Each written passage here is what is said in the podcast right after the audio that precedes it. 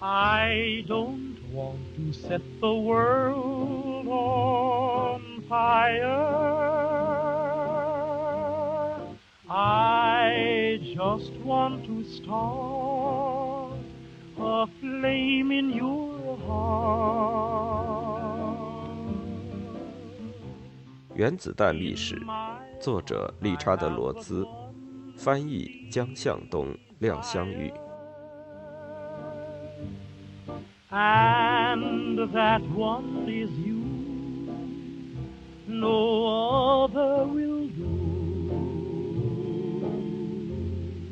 第四章，长长的墓穴挖好了。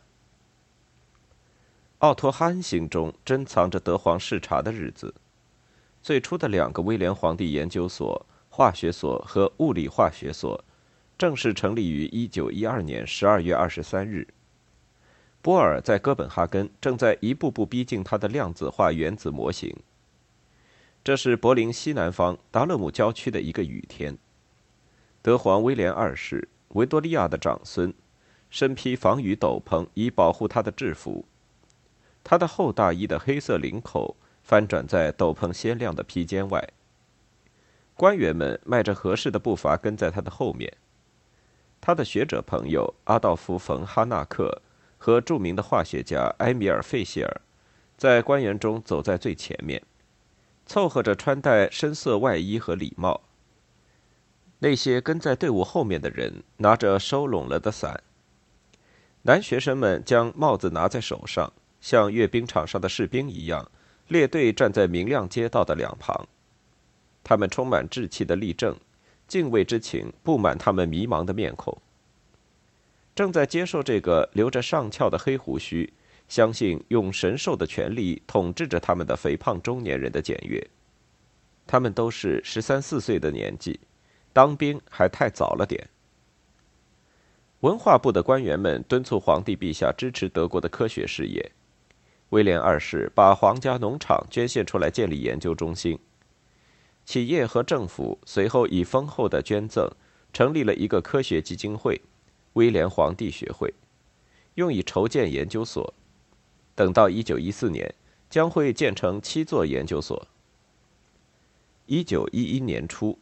这个学会开始正式活动，而神学家哈纳克，一个化学家的儿子，成为他的第一任会长。皇家建筑师恩斯特·冯·伊内，精神抖擞地着手工作。德皇来到达勒姆，出席为最先完工的两座建筑举行的落成典礼。化学研究所一定特别让他满意。它坐落在蒂耶尔大道和法拉第路的交界处，背靠宽阔的绿草地。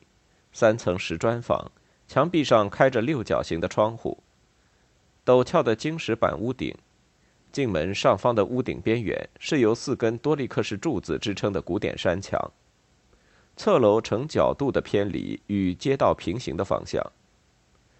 在主楼和像铰链一样的侧楼之间，戏剧性的耸立着一座四层高的圆塔。一内给塔安上了一个圆顶。显然，这个圆顶是有意要迎合德皇的偏好。威廉二世缺乏幽默感，无疑喜好这种感觉。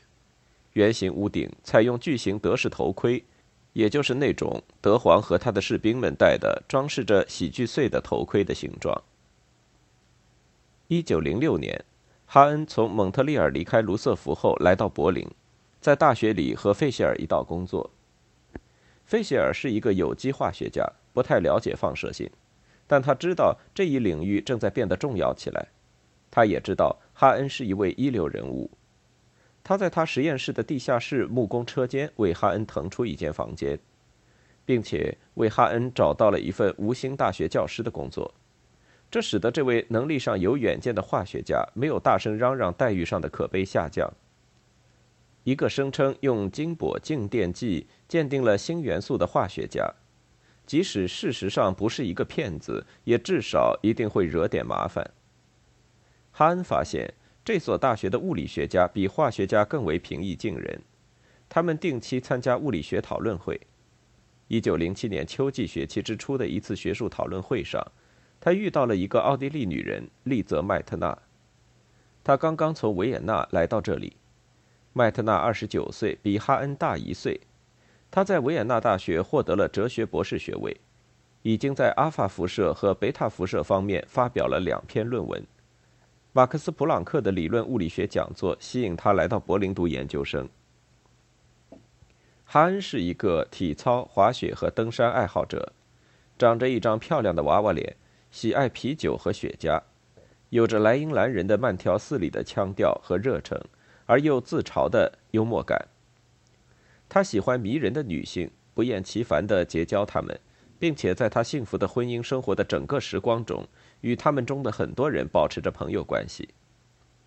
麦特纳是一个娇小、深肤色的美丽女人，也有着近乎病态的羞怯。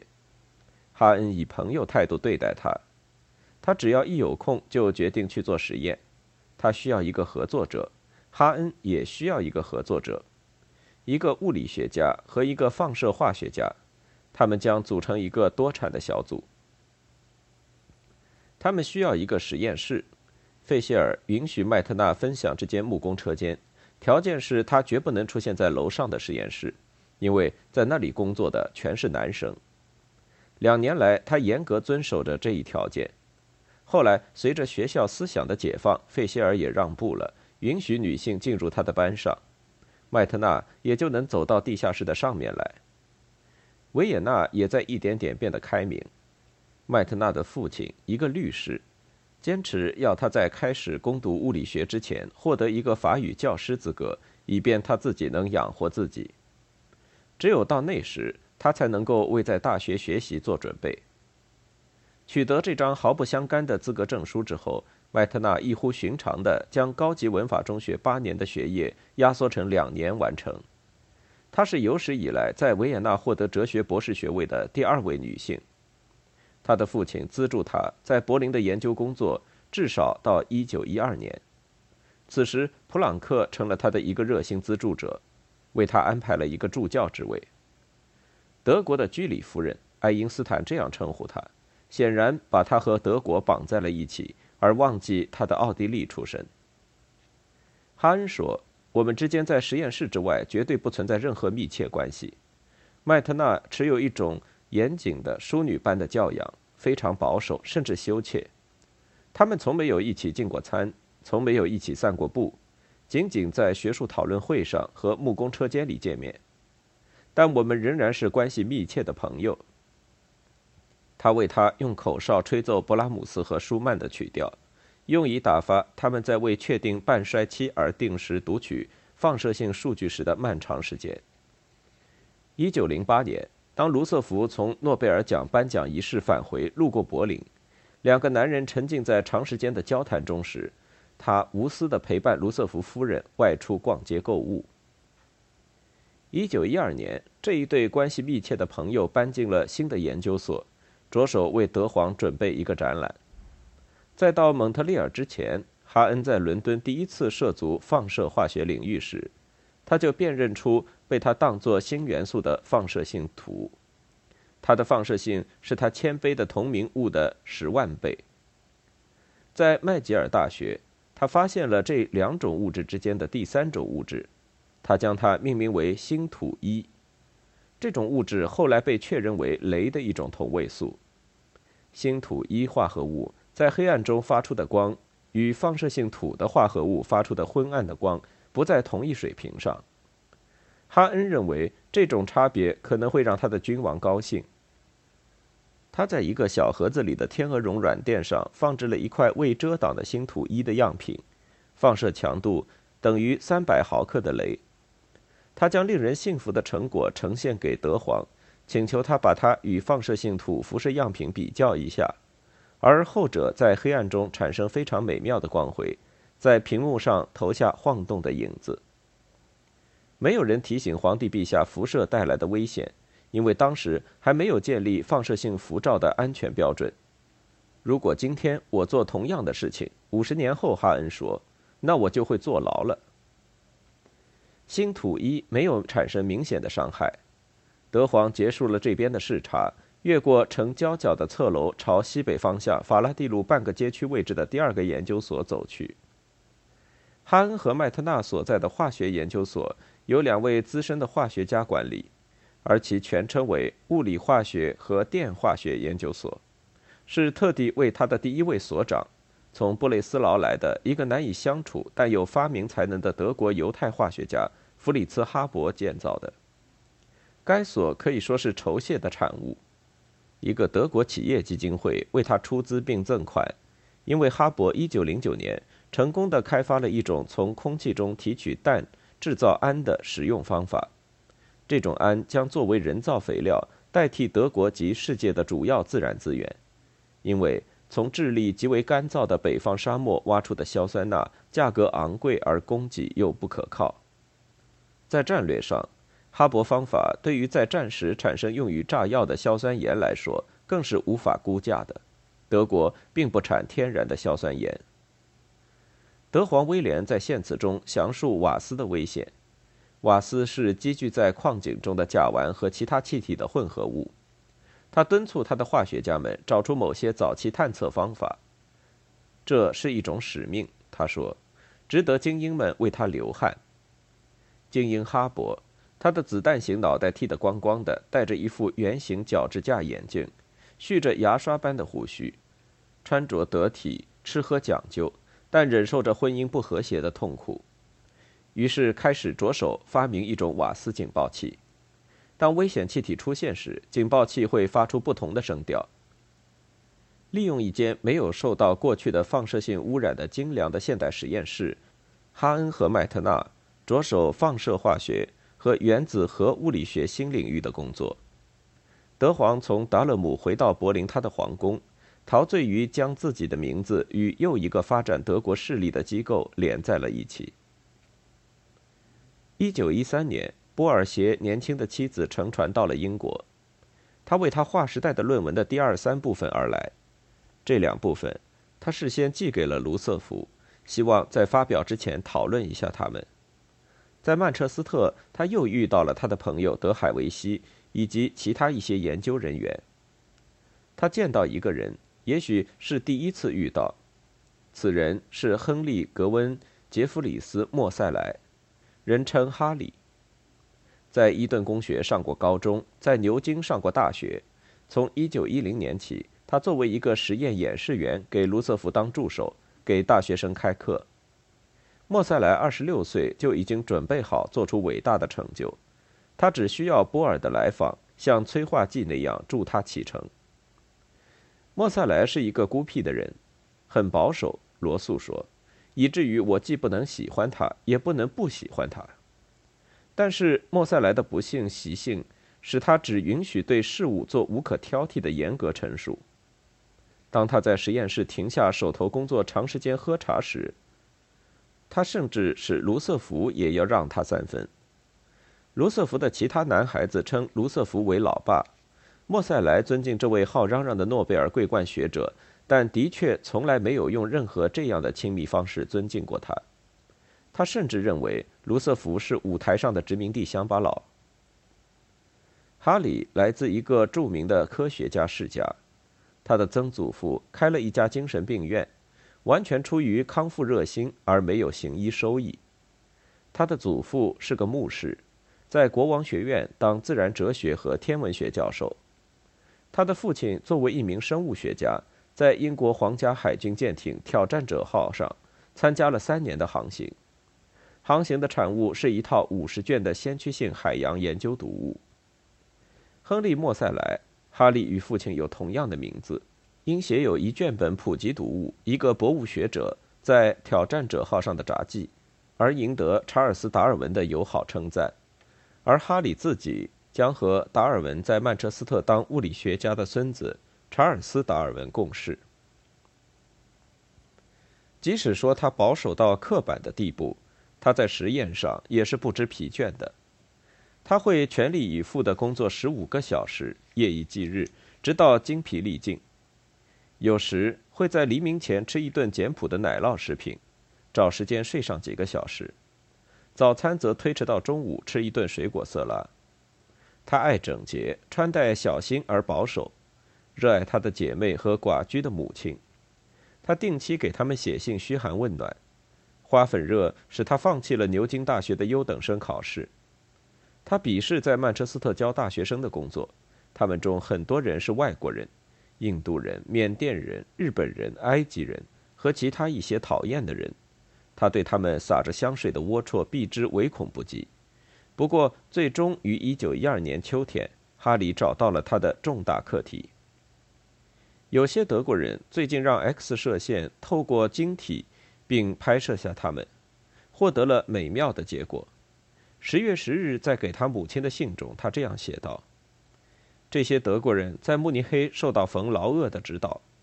冯劳厄发现晶体有序的、重复的原子结构产生 X 射线的单色干涉图样，就像白光被肥皂泡稍微分开的内外表面反射经干涉形成的彩色图案一样。因为 X 射线结晶学这样一项发现，冯劳厄获得了诺贝尔奖。”莫塞莱和小达尔文决心着手探究这个新领域。他们得到了所需的设备，干了整整一个冬天。一九一三年五月，他们开始用晶体作为分光镜，并且正在结束第一个可靠的工作项目。X 射线是波长极短的高能光线，原子晶格展开它们的光谱，很像三棱镜展开可见光。我们发现。莫塞莱于五月十八日写给他母亲的信中说：“一个带薄把的 X 射线球形管，给出五个波长的锐利线光谱。明天，我们研究其他元素的光谱。这里出现了一个全新的光谱学分支，它能真正告诉人们许多关于原子的性质。”随后，波尔来了，他们讨论了波尔以往的见解，即元素周期表中元素的次序。应该按照原子序数，而不应该像化学家认为的那样按照原子量。例如，铀的原子序数是九十二，铀最普通的同位素的原子量是二百三十八。铀的一个较稀有的同位素具有二百三十五的原子量，却具有相同的原子序数。哈里能够在 X 射线线光谱的波长中。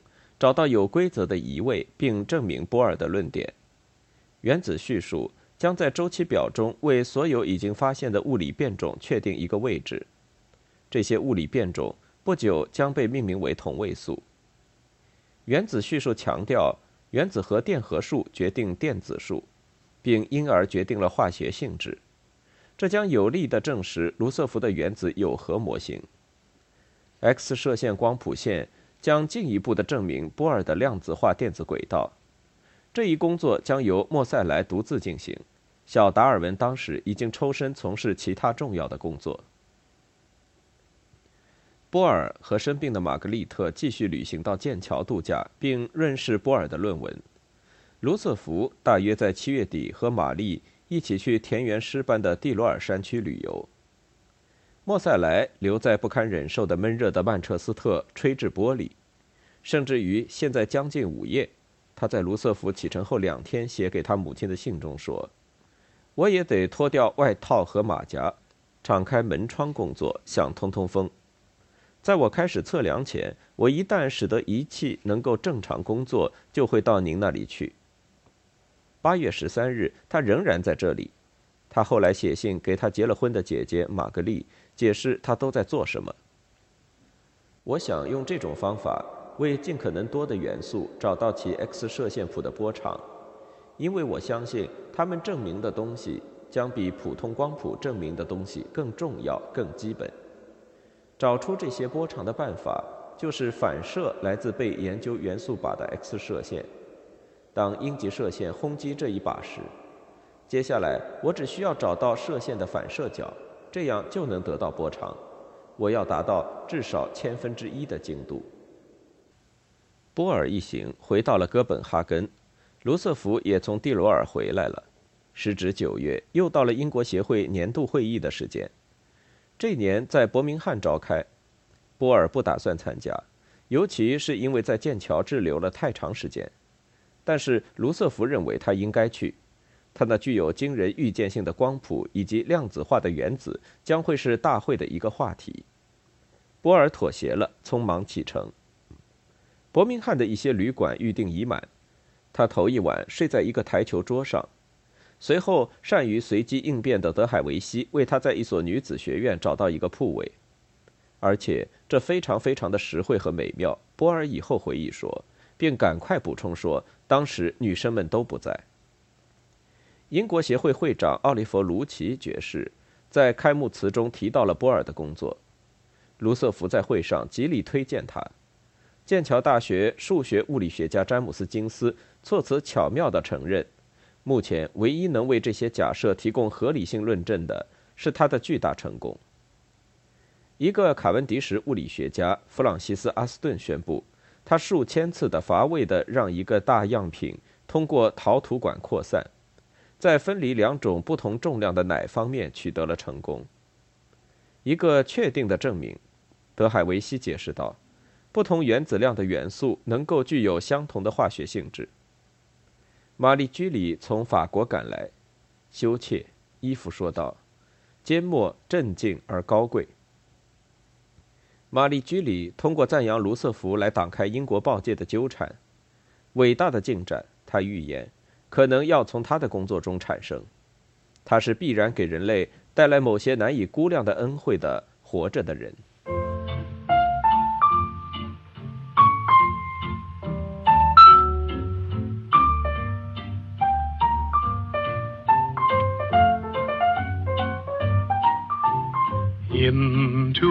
Life some rain must fall, but too much is falling in mine. Into each heart some tears must fall, but someday the sun will shine. Some folks can lose the blues in their hearts, but when I think of you, another shower starts. Into each life some rain must fall, but too much is falling in mine.